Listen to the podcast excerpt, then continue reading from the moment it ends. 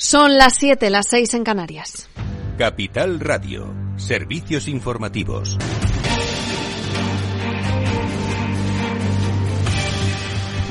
Muy buenas tardes. La Comisión Nacional del Mercado de Valores confirma a las grandes entidades financieras que no tendrán que asumir el impacto del nuevo impuesto del Gobierno en las cuentas de 2022.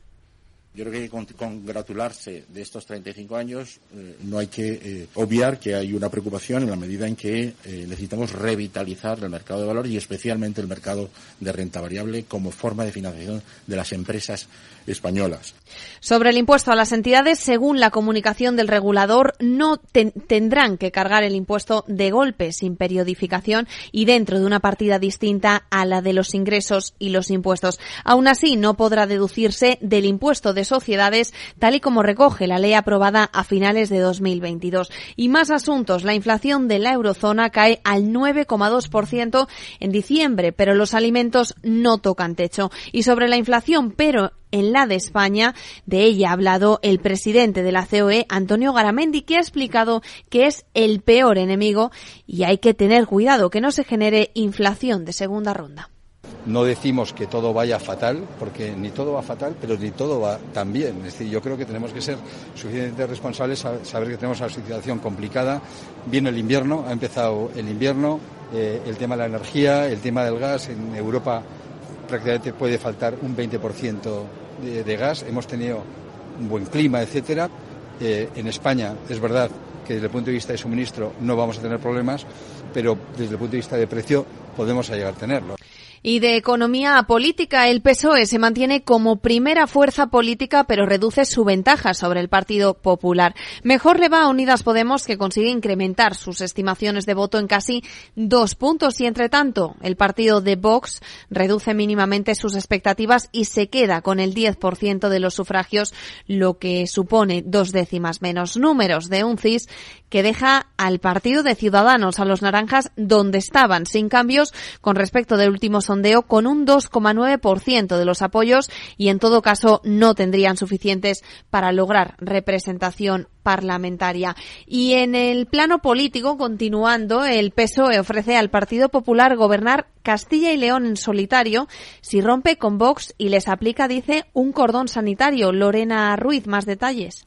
Si el PSOE de Castilla y León estaría dispuesto a permitir un gobierno en solitario con el, eh, al PP durante lo que queda de legislatura si rompen la coalición con Vox y les aplican un cordón sanitario en todos los gobiernos, tanto en los autonómicos como los municipales. La secretaria de organización del PSOE en Castilla y León, Ana Sánchez, ha hecho estas declaraciones tras la polémica por el por el protocolo antiabortista de la Junta, que ha llevado al Gobierno central a hacer un requerimiento a la comunidad autónoma y a su presidente Fernández Mañueco a aclarar la ausencia de cambios en la atención a embarazadas. Él sabrá, tiene dos opciones, o traga con la extrema derecha o lo saca del Gobierno. Mientras tanto, el portavoz del comité de campaña, Borja Semper, ha tachado de irresponsable al vicepresidente de la Junta, Juan García Gallardo, por provocar un requerimiento fantasma del gobierno de Pedro Sánchez ante una decisión inexistente, tras cargar duramente contra el Ejecutivo Central por desviar la atención de sus propios problemas. Semper ha afirmado que lo que más necesita Castilla y León es estabilidad, sensatez y gobiernos que se dediquen a ocuparse de los problemas reales de la gente y no a generar incendios creo que todo esto suena a una estrategia frívola en un tema que además es extremadamente sensible. Pero como decía, yo creo que es el estado de la, de la política. Un vicepresidente irresponsable que provoca un requerimiento fantasma ante una decisión inexistente por parte del gobierno que aprovecha la oportunidad, yo lo entiendo, para desviar la atención de los graves problemas que, que, que afronta el propio gobierno. ¿no? El portavoz no ha querido pronunciarse sobre si debe el PP mantener el gobierno con Vox en esta comunidad, pero ha criticado a García Gallardo por anunciar unas medidas que dice para las que no tiene competencia y no existen. Gracias, Lorena. Y es noticia de última hora. Trabajo retirará los símbolos franquistas de la sede del Ministerio. El Ministerio de Trabajo y Economía Social retirará cuadros y símbolos franquistas que todavía permanecen en la sede del Ministerio para cumplir con la ley de, de memoria democrática, según ha informado fuentes de la cartera que dirige Yolanda Díaz. Y esto es todo por hoy. Gracias por acompañarnos en Capital Radio. Pueden seguir con la información en capitalradio.es y en Capital Radio en directo.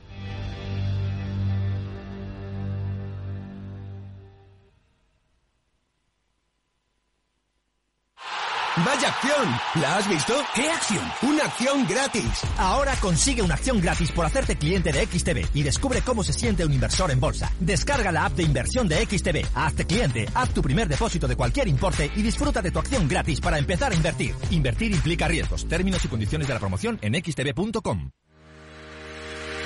Si quieres conocer mejor las empresas con las que trabajas, empieza por Informa. Compruébalo con tres informes gratis, el nuestro para que nos conozcas más y los dos que tú elijas para tu negocio. Solicítalos ya en Informa.es. Informa, líder en información empresarial.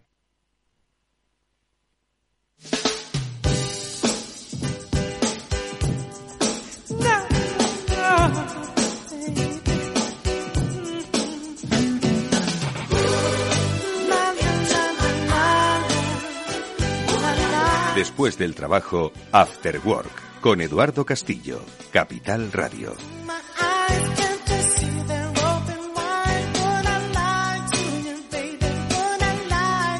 ¿Qué tal amigos? Buenas tardes, bienvenidos al Afterwork que ya comienza en Capital Radio. Hoy vamos a dedicarle pues la mayor parte de nuestro espacio a hablar de, a insistir, no hablar, porque hablamos casi todos los días, por eso insistimos en que la tecnología es transformadora, es transformadora de la vida y transformadora de nuestro negocio. Debemos saber cómo vivir con ella, aprovecharla, no dejarnos abrumar por la misma, pero sobre todo saber cuál es eh, el camino que debemos andar para que esta tecnología nos eh, beneficie a nosotros, a nuestra empresa, a nuestros empleados, a nuestros clientes. Por eso voy a insistir hoy en el tema Big Data. No es la primera vez, ni mucho menos que hablamos aquí de Big Data y de cómo puede pues ayudar a ser mucho más eficientes a las empresas, ¿no? Pero cómo hacerlo, porque la gente lo lee, la gente lo escucha, pero no sabe cómo aplicarlo. Bueno, pues vamos a llamar a un especialista, a Juan Ramón González, el fundador y CTO de Mática, que desde hace muchos años pues ellos creen, son unos believers del Big Data. Cuando antes nadie había hablado del Big Data, ellos ya lo hacían. 15 años tiene trabajando en nuestro protagonista hoy en el mundo de los datos y le vamos a preguntar cómo desde Mática pues ayudan a las empresas, especialmente a las pymes, porque las grandes obviamente ya han interiorizado, ya tienen cultura del dato. Pero ¿y las pequeñas? ¿Son capaces de hacerlo? Bueno, pues ahora le preguntamos cómo hacerlo. Y digo que será muy tecnológico nuestro programa porque hoy tenemos el transformador.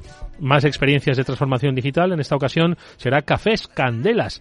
Quien venga, su CFO, Alejandro Álvarez, junto con los especialistas de Salesforce que nos guían en estos eh, recorridos experienciales de transformación digital, con Maite Moreira, vamos a hablar eh, sobre la experiencia de esta empresa de café, sector interesantísimo, curiosísimo, y cómo lo digital puede ayudar también a transformar y afrontar el futuro. Pues de esto hablaremos en el Afterwork, por cierto, hablaremos unos minutillos con Paloma Orozco, la directora comercial de esta casa de Capital Radio, porque mañana son los premios a la excelencia de Capital Radio y no queremos dejar de, por lo menos, hacer un llamamiento para que, pues eso, trabajemos todos con excelencia, que al final redunda en nosotros, en nuestra empresa, en nuestros clientes, nuestra familia, en nuestra vida, en nuestra felicidad. De eso se trata la vida, amigos, que mañana es posible que llamen a nuestra puerta. Bueno, venga, vamos a empezar. Está Jorge Zumeta eh, gestionando técnicamente el programa y aquí que nos habla Eduardo Castillo tiene muchas ganas de hacerlo ya con su primer invitado.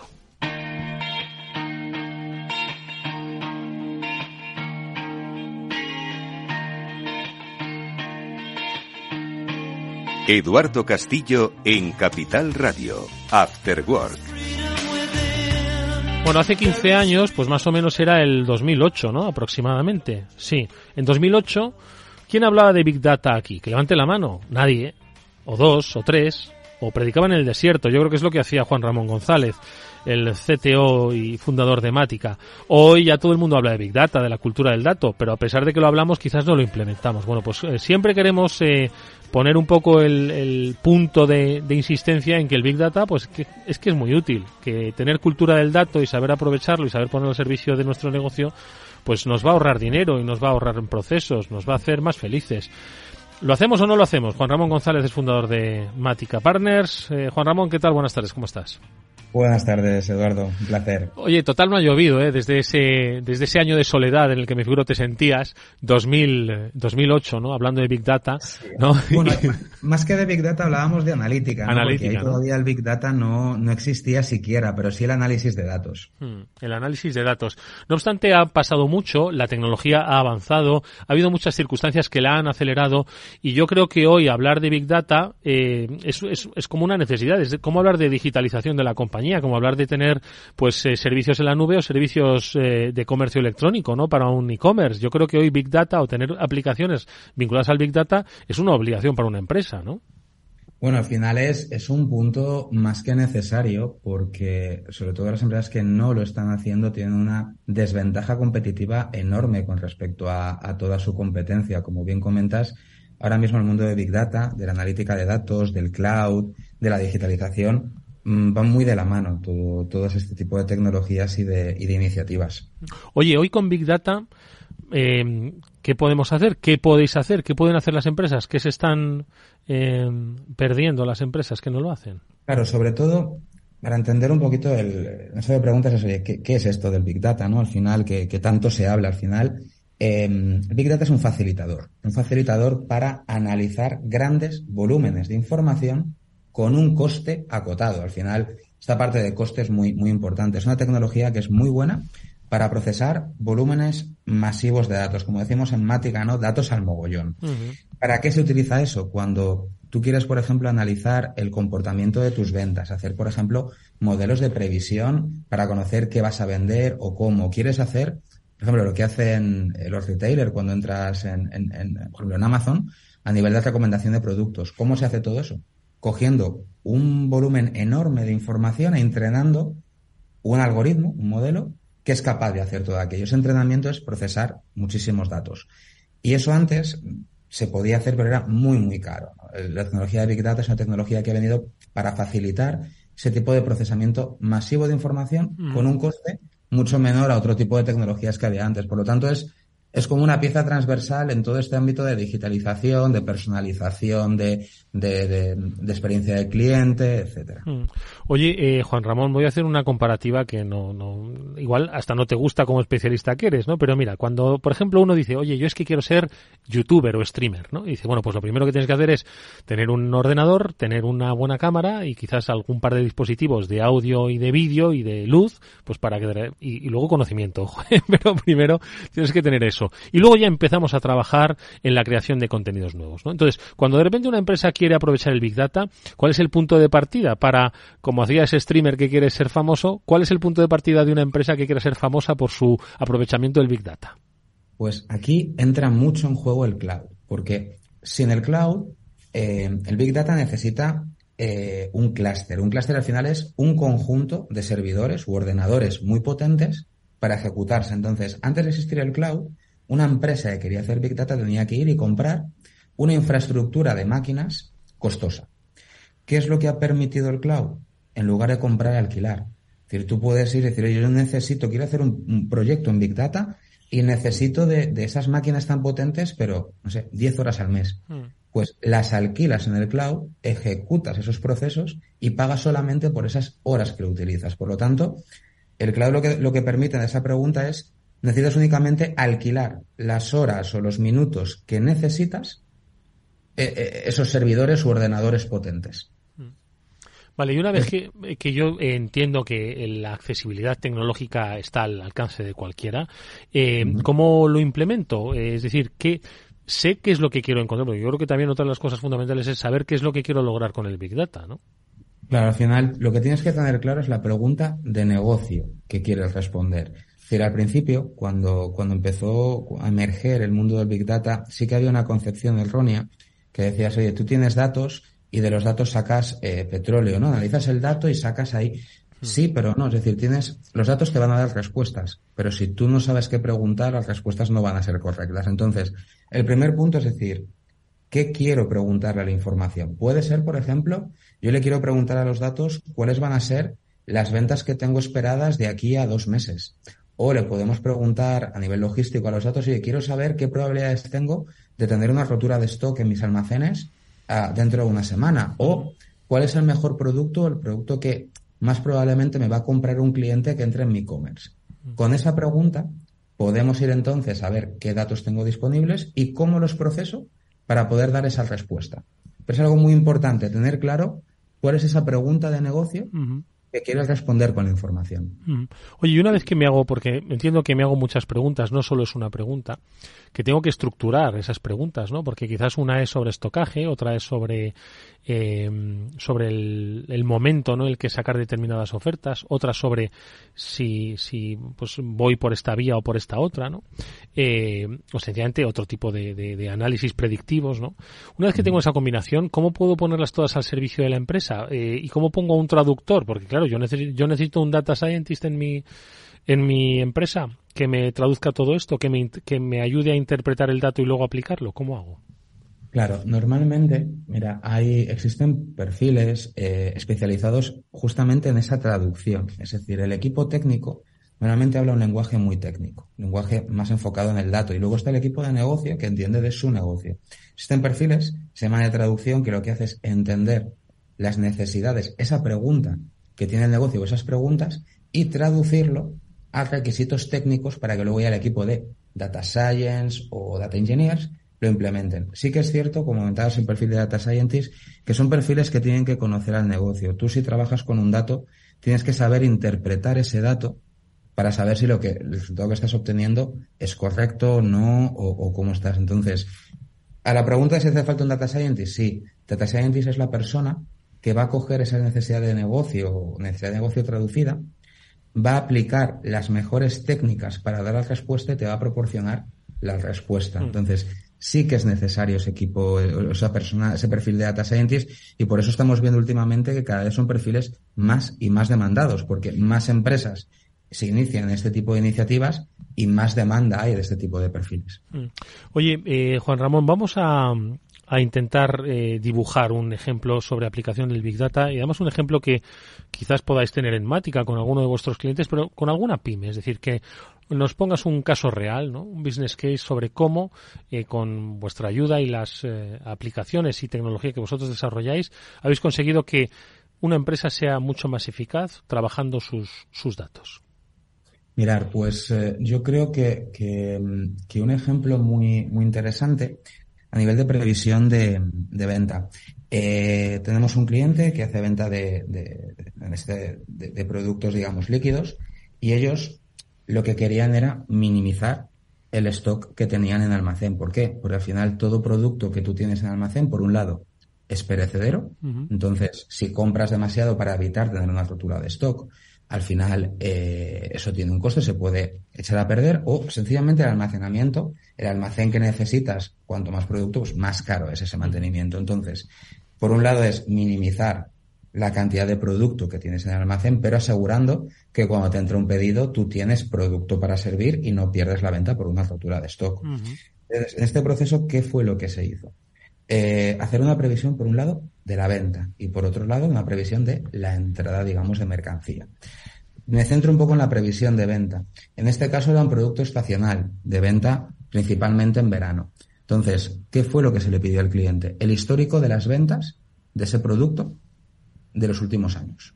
Con eso, tú puedes entrenar un modelo para que aprenda cuál es el comportamiento esperado de las ventas. Es decir, si los últimos años has ido creciendo, has vendido más en, en verano, menos en invierno, etcétera, él es capaz de estimar a futuro eh, cuáles van a ser las ventas. Pero luego, aparte, se añade información contextual. Por ejemplo, si es un producto veraniego, cuánto vas viendo qué variables impactan en esa venta.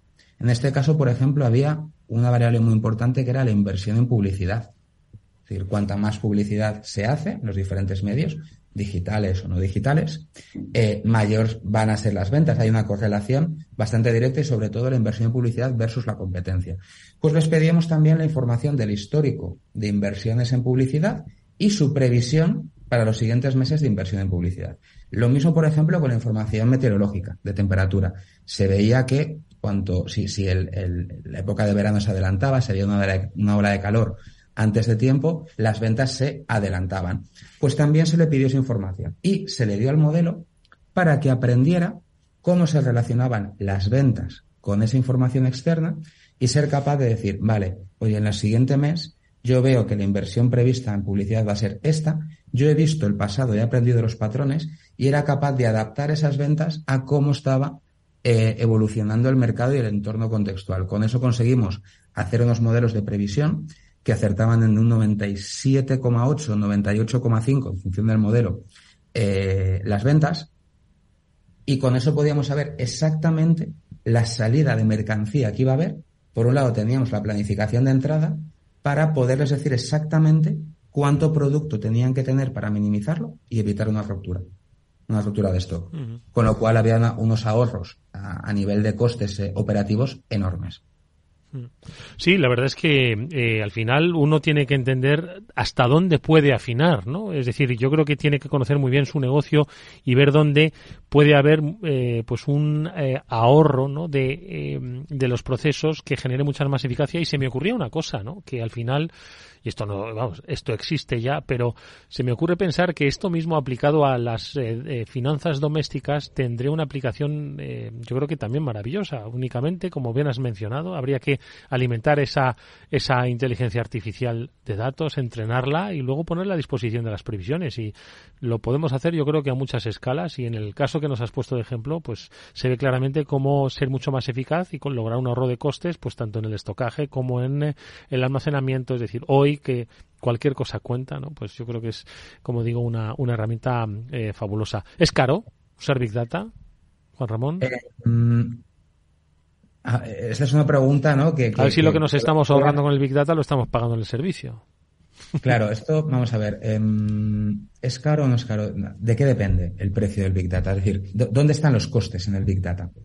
Los costes están principalmente en dos áreas, en la infraestructura, y luego en los servicios, en, el personal que construye. Entonces, los servicios se han abaratado, como bien comentaba, con la tecnología Big Data versus otras, es eh, en relación potencia-coste más barata. El cloud ha ayudado a, a, poder alquilar en lugar de comprar. El alquiler, digamos, por hora es un poco más caro que la amortización de una compra, pero te sale al final mejor. Mm. Entonces, la parte de infraestructura sí que es más barata que hace, que hace años en ese aspecto, mm. pero sí que es cierto que los perfiles que trabajan en el ámbito del Big Data al ser perfiles tan demandados, tan solicitados, suelen ser unos servicios más caros que otros servicios más commodity o más estandarizados pero, en el sector. Pero bueno, que se amortizan pronto. Ojo, si uno pone a ese especialista en Big Data, ¿verdad? Pues eh, lo pone a trabajar al servicio de la empresa en muy poco tiempo, estoy seguro que lo ha amortizado. Bueno, pues Hemos insistido mucho en eso. Hemos insistido hoy, gracias a la ayuda de Juan Ramón González, fundador de Matica Partners,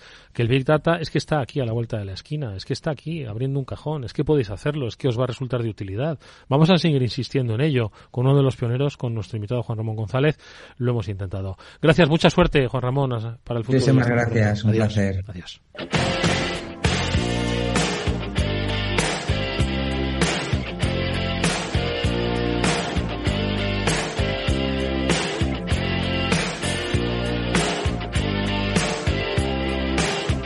After Work con Eduardo Castillo.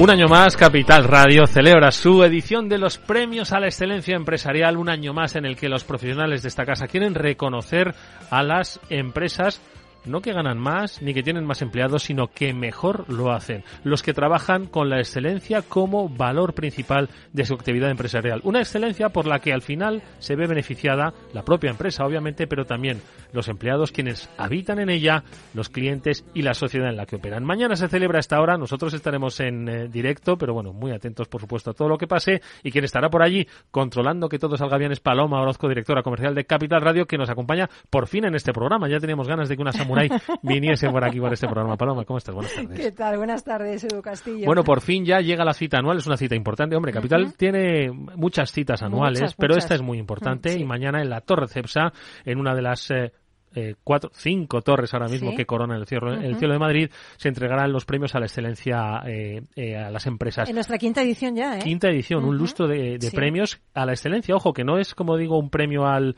a la empresa que más ha ganado, o a la empresa más potente o a la más internacional, sino es un premio, bueno, hay categorías, ojo, pero es, es un premio que reconoce la excelencia en el trabajo. Además, fíjate, yo creo que el objetivo de estos premios de Capital Radio es poner en valor eso justo, ¿sabes lo que has dicho? La excelencia lograda por empresas y personas en diversos diversas circunstancias. Eh, es una excelencia que es capaz de enriquecer la economía del país y generar un cambio positivo en la sociedad, que me parece importante, ¿no?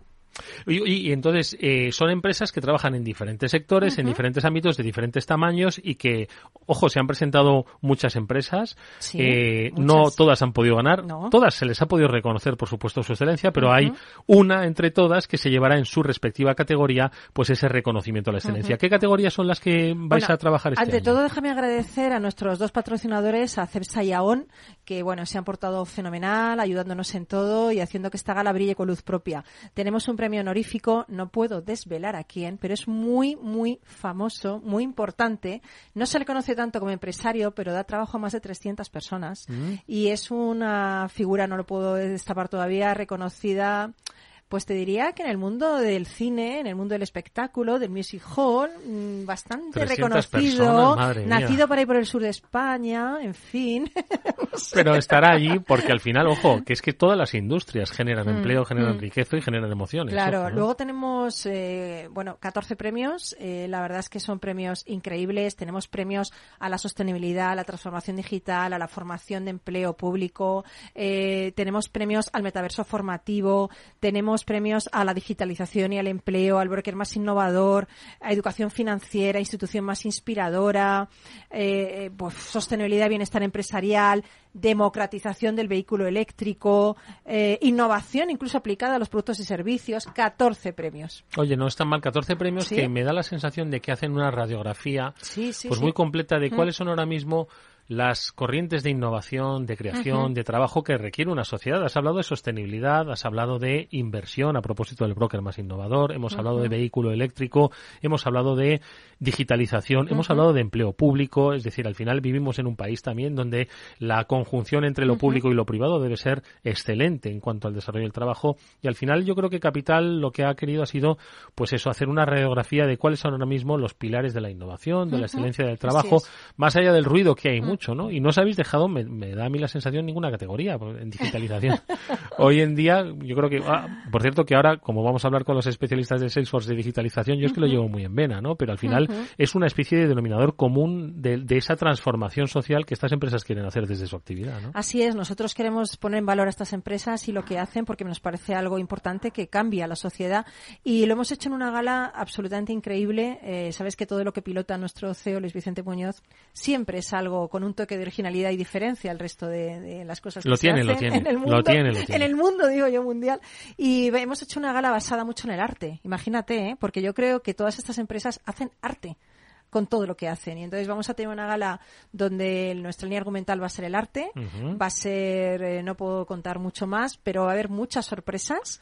Eh, y bueno, y luego lo celebraremos todos juntos, ¿no? Brindaremos todos juntos por el 2023. Oye, no, no quiero hacer un llamamiento a los oyentes para que se acerquen a la No, Torre Cepsa, porque está supongo que está todo ya. Es por invitación, por eh, rigurosa invitación. por rigurosa invitación. Ha quedado mucha gente fuera, pero evidentemente tienen que entender que es rigurosa invitación. Evidentemente los premiados van, van con, con gente de sus empresas y es un motivo para celebrar, un momento para celebrar. No está abierto al público, efectivamente, pero el público puede disfrutarlo a través de las ondas. Con. Oye, yo creo que además eh, que a uno le den un premio, siempre decían de nosotros los periodistas que no teníamos que recibir premios por nuestro trabajo y así es. Nosotros no estamos aquí para recibir premios, pero las empresas cuando se les reconoce una labor más allá, como decimos, de la Mm. cuenta de resultados, eh, yo creo que es muy inspirador para ellas, ¿no? El hecho de que les eh, eh, convenza de que están por el buen camino y de que deben seguir trabajando bajo esos eh, bajo esos parámetros de innovación, sostenibilidad, personas, desarrollo. Es un impulso, ¿no? Yo creo que esto es muy motivador. Quiero decir, el, el premio no es en metálico, es un reconocimiento que se les da, es Claro, una figurita, claro, claro. una figurita que la pueden exponer y cada vez que la vean digan, oye, lo estamos haciendo bien.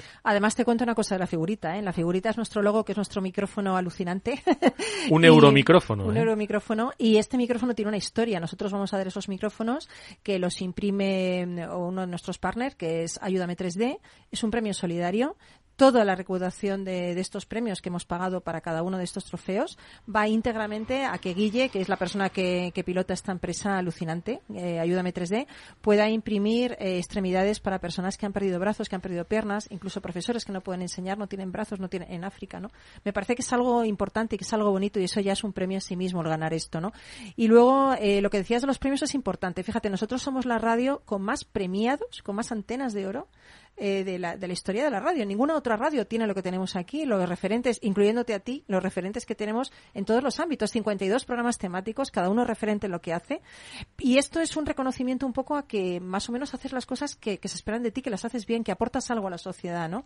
Eh, tenemos un compromiso con nuestros oyentes y el compromiso es aportar algo más que lo que hacen otra, otras empresas, ¿no?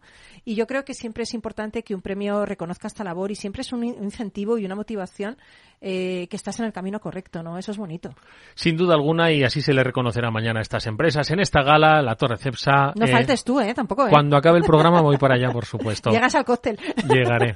Gracias, Paloma Orozco, ella es directora comercial. Enhorabuena por este trabajo nuevamente. Es Cinco un trabajo años de, equipo, premios, ¿eh? Un trabajo de equipo. Y nada, que, que lo disfrutéis, porque esto, sobre todo, es una entrega de premios, pero sobre todo para disfrutarlo. Muchas gracias. Gracias, hasta pronto. Y nosotros, amigos, venga, vamos a seguir con nuestro programa. Enseguida vamos a hablar de transformación digital.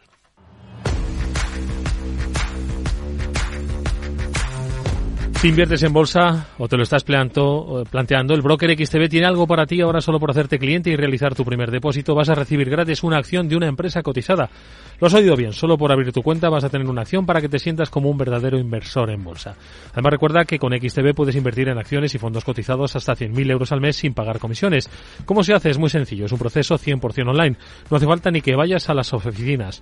Entras en la web xtb.com, te haces cliente, realizas tu primer depósito y vas a recibir tu acción gratis. XTB es un broker con muchas posibilidades, xtb.com. A partir de 100.000 euros al mes, la comisión es del 0,2%, mínimo 10 euros. Invertir implica riesgos.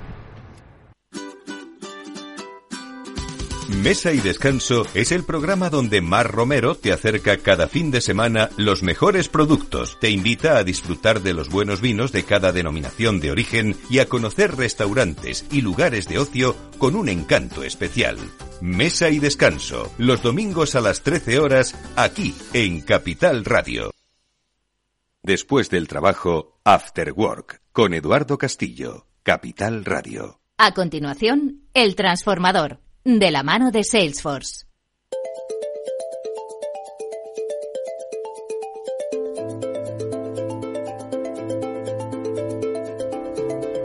Bueno, pues eh, no sé si recordáis, quienes nos seguís habitualmente en este transformador, que la pasada semana hicimos un repaso junto a Mildred Laye y Fabián Gradov de los eh, del eh, de la temporada 2022 del Transformador. Estuvimos hablando de quienes habían pasado por aquí, contando sus experiencias de transformación digital, y estuvimos hablando de la diversidad de sectores que habían contado, pues precisamente eso, sus experiencias. Y en esa diversidad es en lo que radica, yo creo que el, el éxito y lo interesante de este programa. Una diversidad que además contada con cercanía, con el día a día de las empresas, pues queremos que sirva de inspiración a otras tantas. Y digo diversidad porque hoy nuestra empresa protagonista representa un sector que es fascinante, por un lado, porque el propio sector de la alimentación, pues yo creo que en sí mismo tiene unas idiosincrasias que requieren pues un tratamiento especial cuando uno se aproxima en clave digital. Pero sobre todo si hablamos del sector cafetero, en este caso de Cafés Candelas, que es nuestra empresa protagonista. El café no solo marca el desarrollo económico de muchas zonas de nuestro país, sino también marca un estilo de vida. Bueno, pues de ello es de lo que vamos a centrar hoy con la ayuda de nuestra empresa invitada de Cafés Candelas, con la ayuda de su CFO, de Alejandro Álvarez, nuestra charla de transformación y lo vamos a hacer, por supuesto, acompañados con los especialistas de Salesforce. Hoy repite, hacía tiempo que no lo hacía, Marité Moreira, que es directora comercial en Salesforce. Marité, ¿qué tal? Muy buenas tardes. Muy bien, ¿y tú qué tal? Encantado de verte de nuevo por aquí, sobre todo con un sector tan especial como este que nos traes hoy, ¿no? Y muy social, como acabamos de decir, ¿no? Como muy cultural. Muy cultural. Bueno, pues vamos a ir partiendo desde abajo, desde lo que supone eh, tomar café en España para luego definir cómo se eh, trabaja en una compañía como Cafés Candelas y sobre todo cómo la digitalización les ayuda a mejorar sus procesos, a ser mucho más eficaces, a llegar mejor al cliente y sobre todo también a entender los cambios eh, transformacionales y de valores que vive nuestra sociedad. Alejandro Álvarez, buenas tardes, bienvenido. Buenas tardes y muchas gracias por la invitación. Oye, conozcamos un poco más a Cafés Candelas. ¿Quiénes sois? ¿Desde cuándo vendéis cafés? ¿A quién le vendéis café? Bueno, pues Cafés Candelas es una empresa familiar eh, radicada en Lugo, con, más de 40 años de experiencia, eh, fundada por, dos hermanos y desde Lugo pues para el mundo, ¿no? Ahora mismo tenemos cobertura tanto a nivel nacional como internacional en, mercados como Portugal, eh, Andorra o, Estados Unidos. Y bueno, la clave de nuestro modelo de negocio es la, atención personalizada, muy centrados en el canal Oreca, y, prestándole y convirtiéndonos en los socios de, de nuestros más de 13.000 clientes que tenemos repartidos a lo largo de toda la geografía. Yo creo ya eso lo vamos a ver ahora, ¿verdad? Eh, en nuestra charla. Habla Alejandro Marite de 13.000 clientes, pero que en realidad de esos 13.000 clientes luego hay cientos de miles de clientes que consumen también el café, que es business to business to consumer, como hemos hablado en más de una ocasión. ¿no? Exacto, es increíble que, mm, bueno, un dato importante, pero Candelas es, eh, líder en, eh, en, el canal Oreca y el canal Oreca es un canal Oreca que, bueno, su cliente principal son los baristas, pero que detrás de los baristas hay millones y millones de consumidores muy exigentes Aquí no puede faltar el café, que tiene que ser buen producto. Y ahí es donde interviene un poco Candelas y la magia de, de, toda esa digitalización que han operado en la empresa como puede ser una empresa que solo vende un producto como el café. Oye, pues hablemos entonces de un proceso de digitalización, ¿no? Porque claro, cuando pensamos en el sector café, sector oreca, eh, distribución, ¿vale? ¿Cuál es un proceso de digitalización? ¿Qué es lo que vosotros habéis hecho? Claro, bueno, lo, primero que tenemos que, tener en cuenta es todo el viaje que hay eh, desde el cafetal, cuando se produce el grano de café, hasta que llega a, una taza. ¿Vale?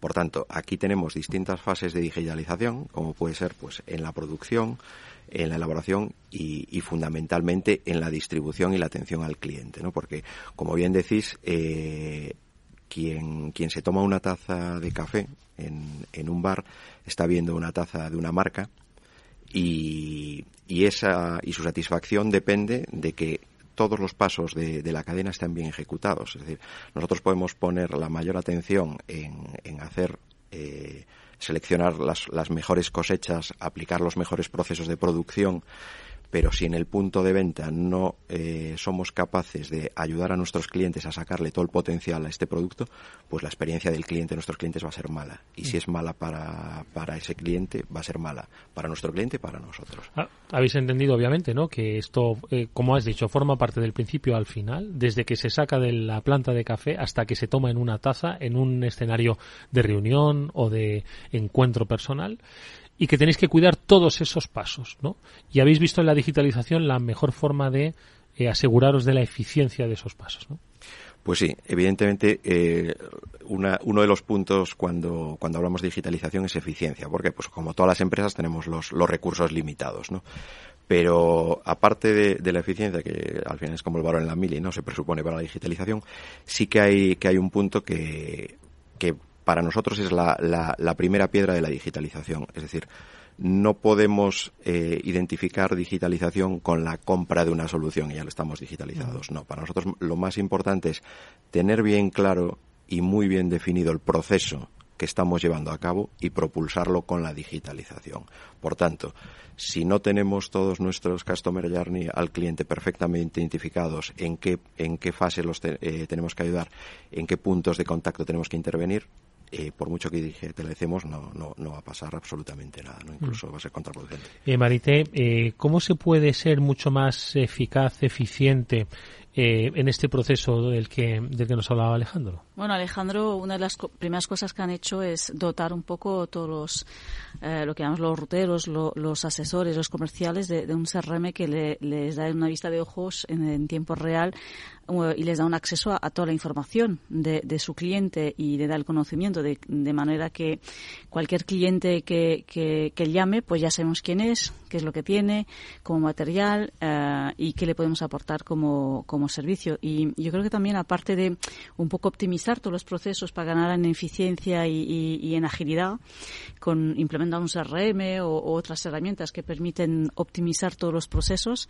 es también finalmente de, de operar un cambio eh, de una venta que era más transaccional hacia una venta más consultiva a través de ese conocimiento y de todas las herramientas que han podido implementar eh, en Candelas. ¿Cómo es ese cambio del que habla Marite? Es decir, pasar de una venta transaccional a una venta consultiva. ¿En qué consiste? Eh, se puede resumir en una frase. Al final, ser socio de tus clientes y que si le va bien a tu cliente, te va a ir bien a ti. evidentemente, tras tantos años de experiencia y tanto tipo de cliente, eh, podemos ayudarles a que las cosas les vayan mejor, eh, ayudándoles a elegir pues el café y los productos que mejor le van a ir. ¿Por qué? Pues porque no es lo mismo una cafetería, por ejemplo, que está al lado de un colegio, a una cafetería que puede estar al lado de, un ministerio o, una cafetería que está especializada en menú del día o un hotel. Entonces, hay que... Y, y después no es lo mismo el, el, el, hábito de consumo de café que puede haber en el norte de España, en el sur o en las islas. Entonces, toda esa, toda esa experiencia de lo que se trata es de, conjugarla con el cliente, llegar hasta donde, hasta, hasta donde él quiera llegar, pero sobre todo garantizándole que él va a tener un buen producto, porque al final esto es un negocio de rotación. Y cuanto mejor producto des, más vas a rotar y más, y más vas a, más vas a vender. Es, Oye, nos hablaba Marite, nos ha puesto un poco en la pista de cómo la tecnología puede ayudar ¿no? a, este, a ese cambio ¿no? en la transacción y a, eh, convertirlo en socio, en vez de convertirlo únicamente en alguien al que le vendes algo, convertirlo en tu socio, ¿no? que ya es diferente. Eh, aparte de pues lo que puede ser la instalación de un CRM o la habilitación ¿no? de, de, equipos especializados, ¿cómo se aplica esa digitalización a ese proceso? Eh, a los equipos, por ejemplo. Sí, eh, como decía antes, el resultado en taza, eh, pues voy a hacer una, una, comparación.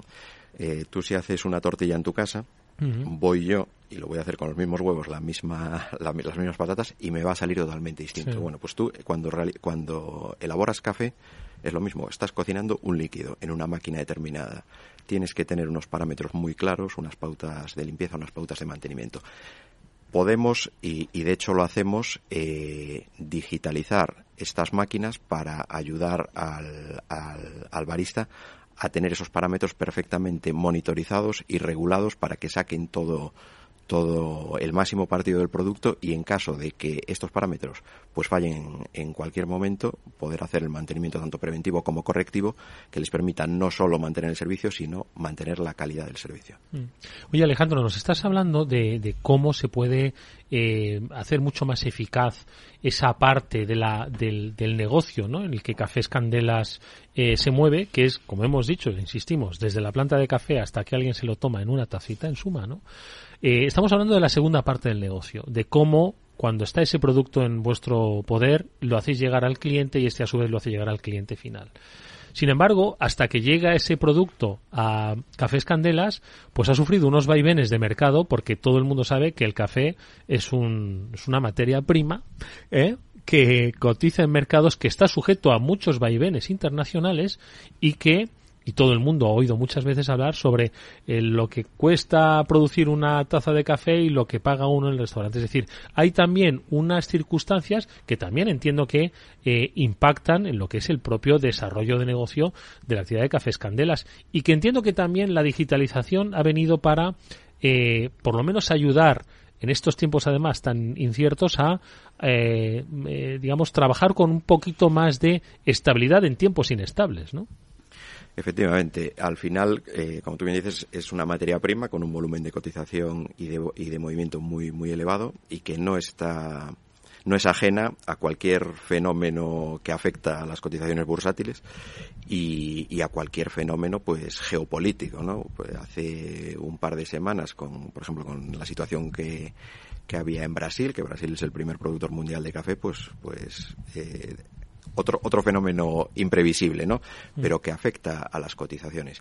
Mm, ¿Cómo podemos hacerlo? Pues evidentemente el conocimiento del, del cliente, de las ventas y, de, las, y, de, la previsión del negocio nos permite anticiparnos a la demanda y a partir de ahí poder eh, optimizar nuestras, nuestras compras y nuestros procesos para, bueno, para introducir no solo la eficiencia que, que es necesaria, sino la sostenibilidad Hmm.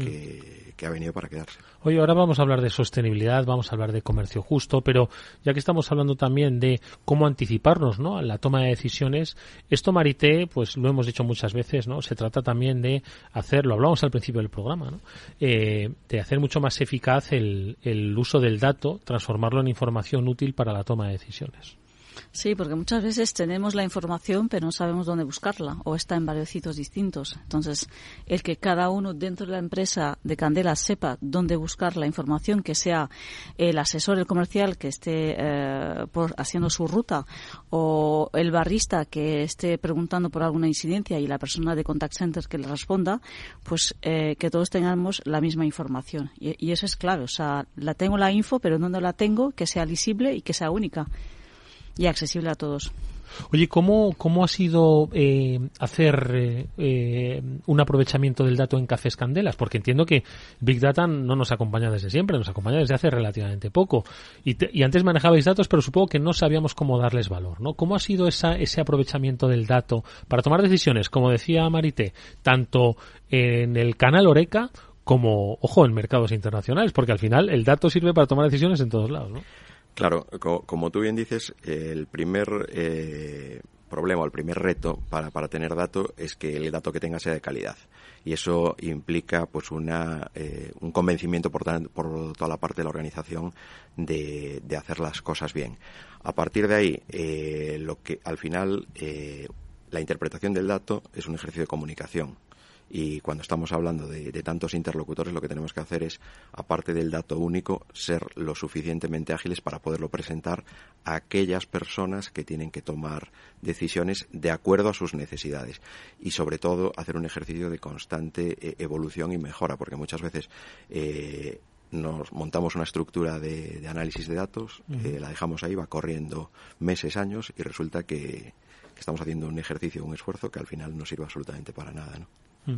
Fíjate, en este sentido hay una reflexión que te he oído en algún otro sitio y es que decís que hoy hay que vivir al día, eh, se vive día a día y que mm, la eh, estrategia ha dado paso a la táctica, es decir, que no es lo mismo, ¿no? Y yo creo que esto es muy significativo, ¿no? Esa definición del tiempo que vivimos sobre todo un poco pensando en lo que estamos hablando, ¿no? Del dato para tomar decisiones tácticas, ¿vale? Porque estrategia, tú lo has dicho, hablando de Brasil, te puede cambiar la estrategia de aquí a mañana, ¿no? Entonces, es un, yo creo que un punto interesantísimo el que, el que has puesto sobre la mesa, ¿no? El vivir al día, aprovechar el dato y pensar que la táctica es lo que te va a llevar luego hacia, luego, quizás se pueda definir una estrategia, pero es la táctica, ¿no?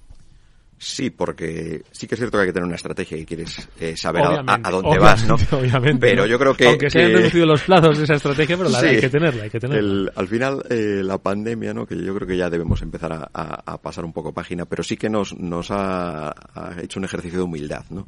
Y que al final eh, no somos nadie que cualquier pequeño contratiempo nos puede hacer descabalgar y nos ha vuelto más tácticos. Y, al final la táctica, eh, la única manera es de, poder desarrollar tus, tus planes empresariales es, primero, siendo tomando decisiones sosegadas e informadas. Y para eso el gobierno del dato es que es, que es esencial porque si no no vamos no vamos a hacer absolutamente nada no pero bueno eh, viviendo viviendo siempre dentro de lo de lo imprevisible no y hablabas antes también de la sostenibilidad. ¿Por qué, ¿Por qué tiene que ver la sostenibilidad? Si estamos hablando de café, estamos hablando de tecnología, estamos hablando de estrategias de corto plazo y la sostenibilidad, ¿por qué?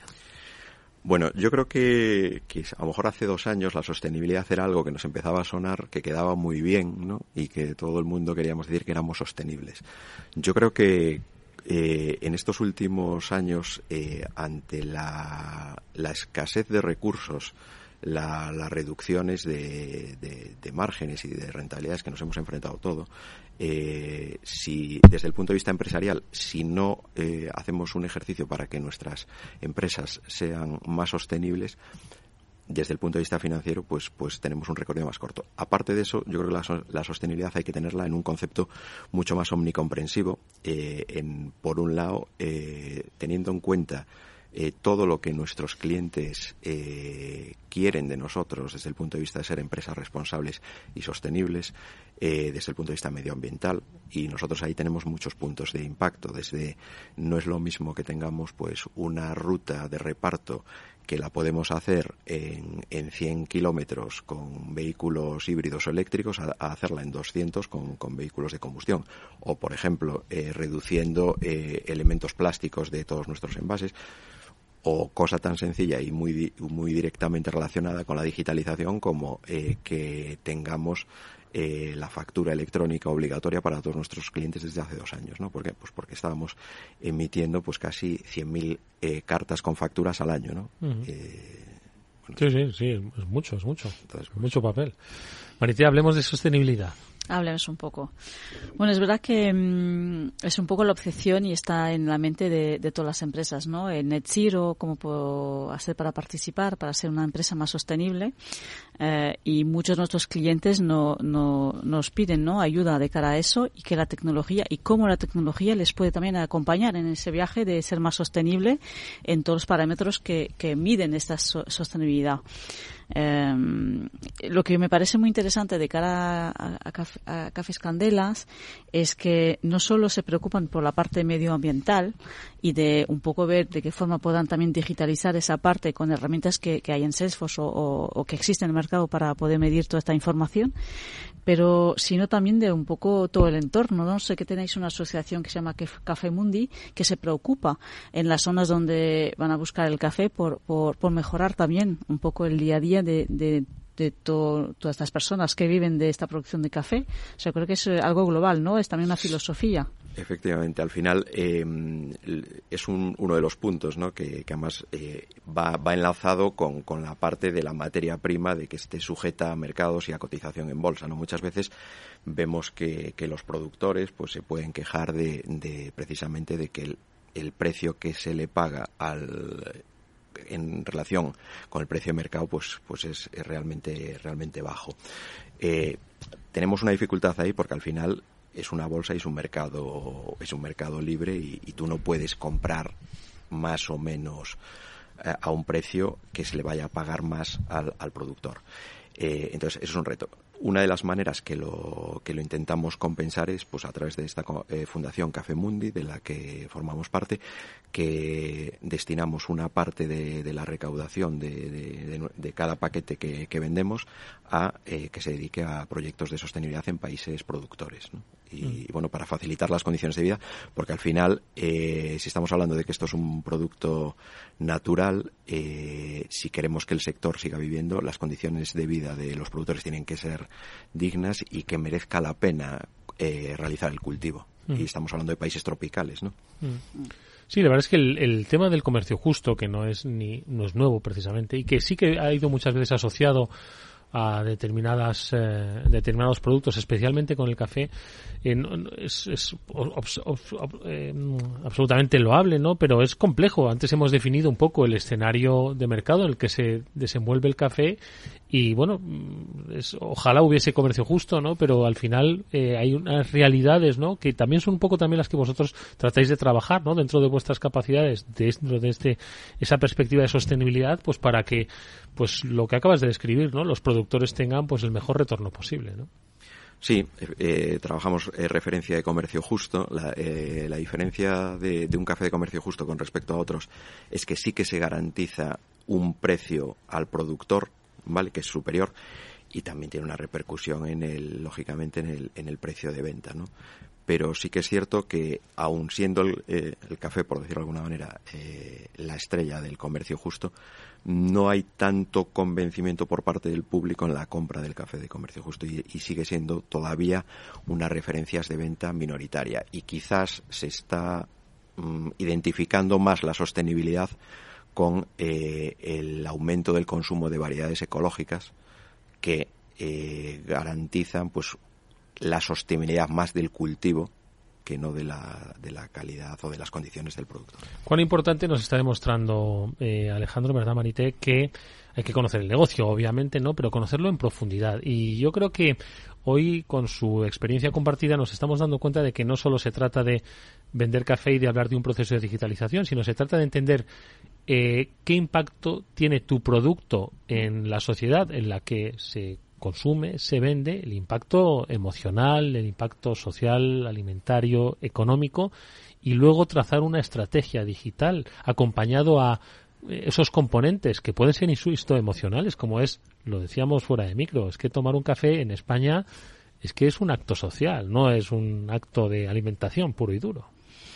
Sí, sí, de hecho hablamos un poco antes con, con Alejandro, que decíamos que bueno, había sido el año pasado un año tremendo, ¿no? Eh, con muchísimo crecimiento, porque mm, vimos con la pandemia que la gente no estaba dispuesta a prescindir de ese momento.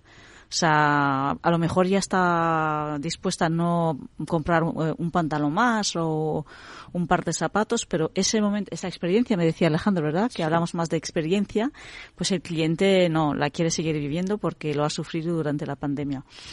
Entonces, claro, ahí el súper importante que Candelas, pues a, a, su barista, que su cliente sea un partner, porque lo que permite la, las herramientas y to, to, toda esta digitalización que han operado en Candelas es finalmente volverse en un partner para el barista, que tiene un perfil muy básico y para nada tequi, uh, pero a quién vamos a poner a disposición tecnología no solo a la gente de Candela, sino al barista que es su cliente. Entonces, el que lo vea como un partner y que en cualquier momento le va a ayudar, y todo esto gracias a, la, toda la información que, que tiene Candelas, eh, pues obviamente ayuda mucho el negocio, creo. Hmm. Además, es que yo creo que es muy importante ¿no? entender también la sensibilidad que tiene el negocio de Cafés Candelas, porque cuando uno va a un restaurante o a un bar a tomar café y quizás no le ha gustado el café que le han puesto, no dice qué restaurante tan malo, sino dice qué café tan malo. Es decir, y al final yo creo que eso, y, y ojo, y, y, quizás la clave está precisamente en quién te ha puesto el café, no en el café, que es que no está bien puesto.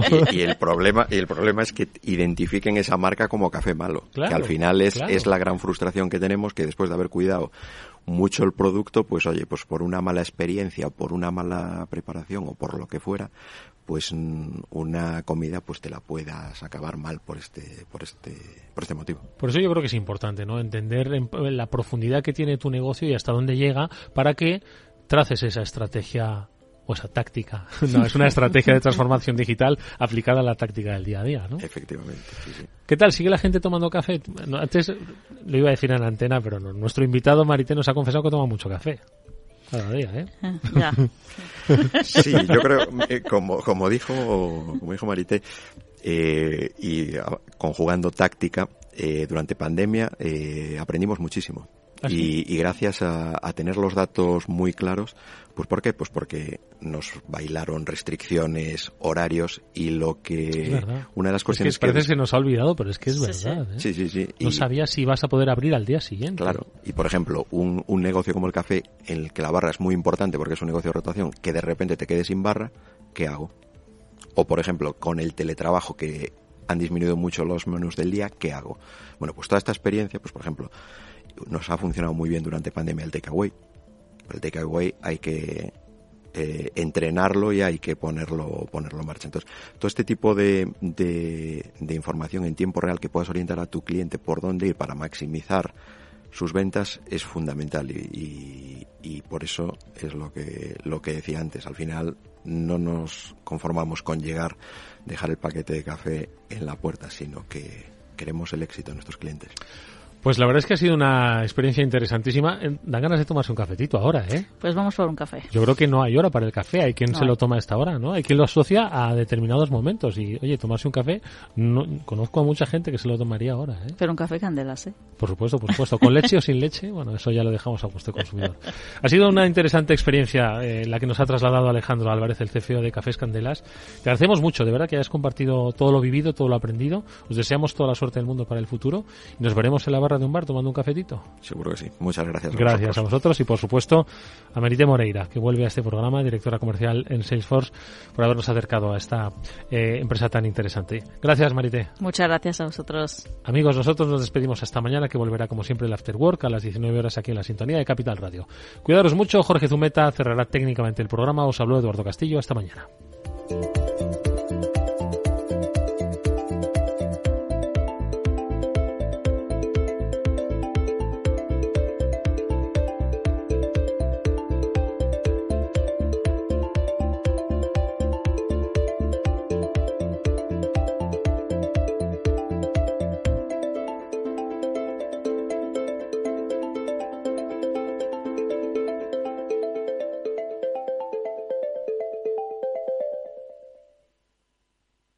Salesforce les ha ofrecido el transformador. ¿Qué es ir más allá?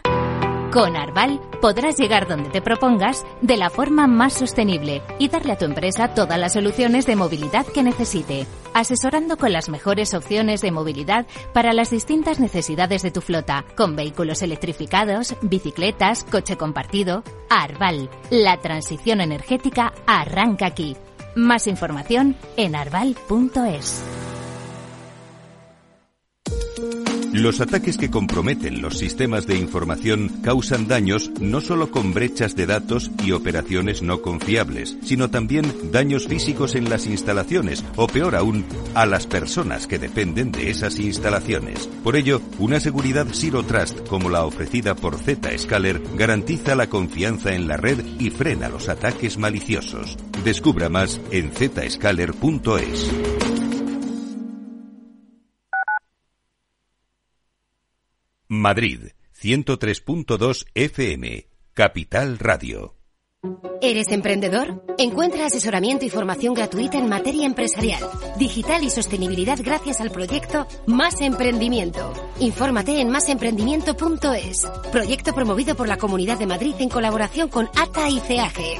Financiado por la Unión Europea Next Generation EU. Plan de recuperación, transformación y resiliencia. En Hospital HLA Universitario Moncloa cuidamos de ti y de tu tiempo con un servicio de urgencias ágil y eficiente las 24 horas, los 365 días del año. Urgencias pediátricas y de adultos con profesionales altamente cualificados y tecnología de vanguardia. Hospital Moncloa, contigo cuando más lo necesitas. Estamos en Avenida Valladolid 83. Para personas inquietas, Capital Radio.